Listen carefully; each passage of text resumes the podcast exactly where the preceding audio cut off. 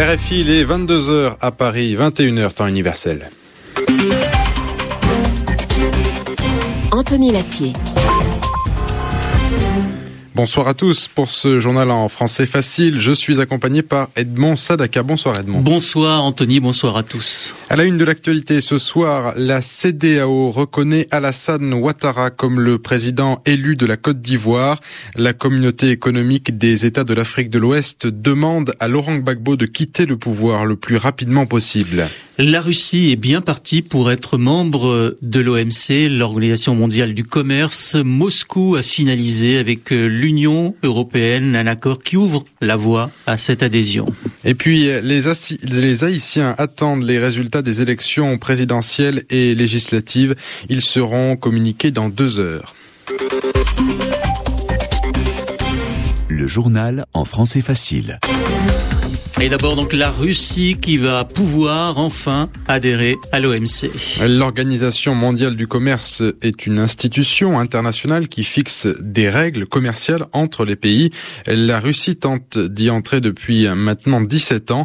Aujourd'hui, elle a conclu un accord avec l'Union européenne qui ouvre la voie à cette adhésion. Alors, quel est l'intérêt pour la Russie d'intégrer l'OMC Écoutez la réponse de Jacques Sapir, chercheur et spécialiste de la Russie. Si les Russes veulent rentrer à l'OMC, c'est essentiellement pour des raisons politiques, pour ne pas être exclus d'un grand club euh, international.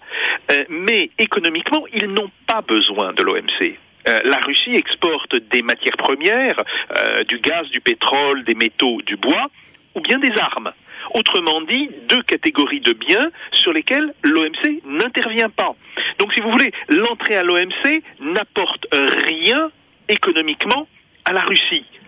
Par contre, politiquement, elle est effectivement euh, un enjeu relativement important. L'entrée de la Russie à l'OMC, elle se fera si l'OMC et les pays qui sont déjà membres de l'OMC acceptent de laisser rentrer la Russie telle qu'elle est avec ses droits de douane. Alors bien sûr, on dira que c'est pour une période transitoire, on dira que cette période transitoire peut être de 5 ans, de 10 ans, de 15 ans, mais l'essentiel, et ceci n'est pas négociable euh, de la part des Russes, c'est bien la question des droits de douane qu'ils maintiennent aujourd'hui.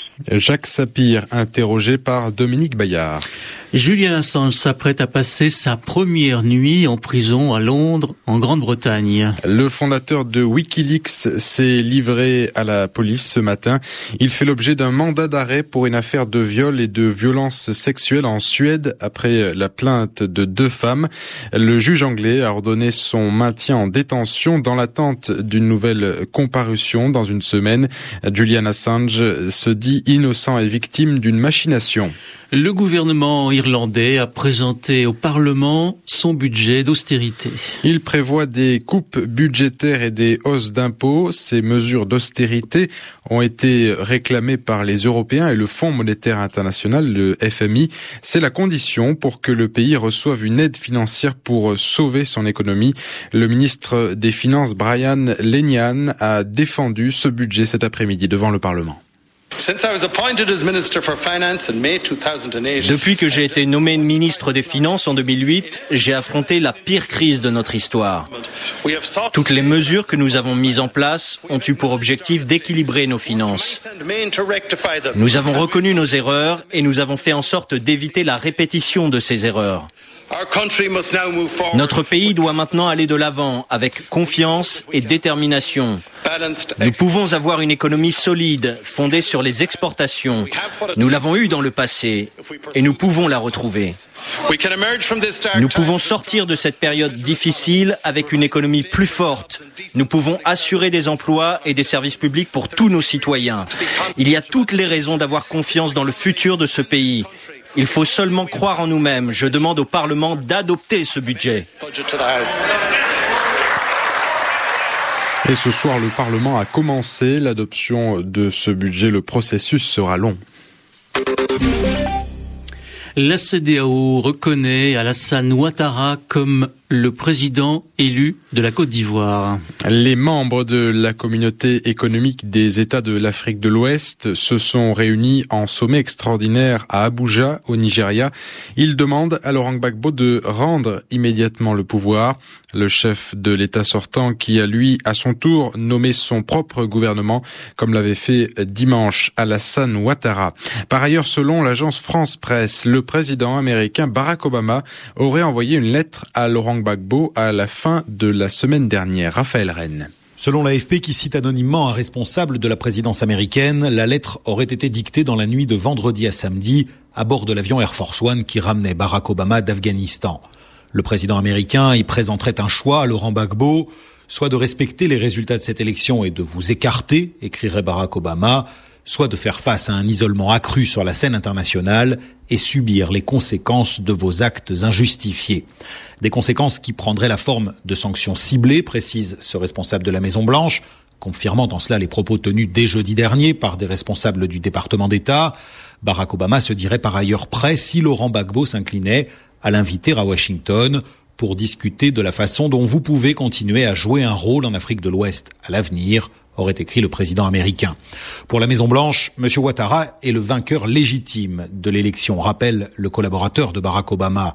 Laurent Gbagbo peut encore choisir de faire ce qui s'impose et respecter les résultats de cette élection, conclut-il, avant d'ajouter que les États-Unis s'opposeront certainement à Laurent Gbagbo s'il reste au pouvoir contre la volonté de son peuple. Raphaël Rennes, Washington, RFI. Washington, où des négociateurs palestiniens et israéliens sont attendus euh, la semaine prochaine. C'est ce qu'annonce il y a quelques minutes le département d'État américain. Les États-Unis ont abandonné l'idée d'obtenir un gel de la colonisation israélienne en Cisjordanie afin de relancer le processus des négociations. En Haïti, les résultats du premier tour de la présidentielle et des législatives, euh, ces résultats doivent être publiés à 23 heures temps universel. Il sera donc 18 heures heure locale. Le Conseil électoral provisoire doit tenir une conférence de presse à Port-au-Prince.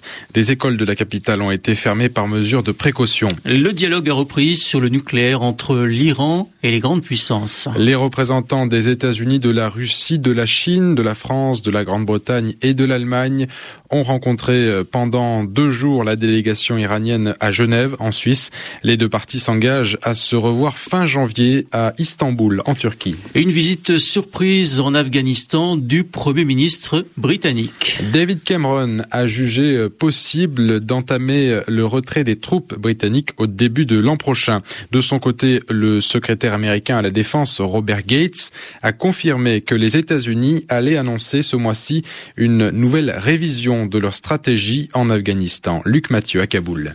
Selon David Cameron, des progrès réels ont été accomplis en 2010. Le plan de transfert de la sécurité aux forces afghanes à partir de l'an prochain devrait donc pouvoir être appliqué. Le Premier ministre britannique a également minimisé la divulgation la semaine dernière de télégrammes diplomatiques par le site internet Wikileaks. Dans l'un des mémos datant de 2009, le président afghan Hamid Karzai dénonçait l'incompétence des troupes britanniques déployées dans la province du Helmand.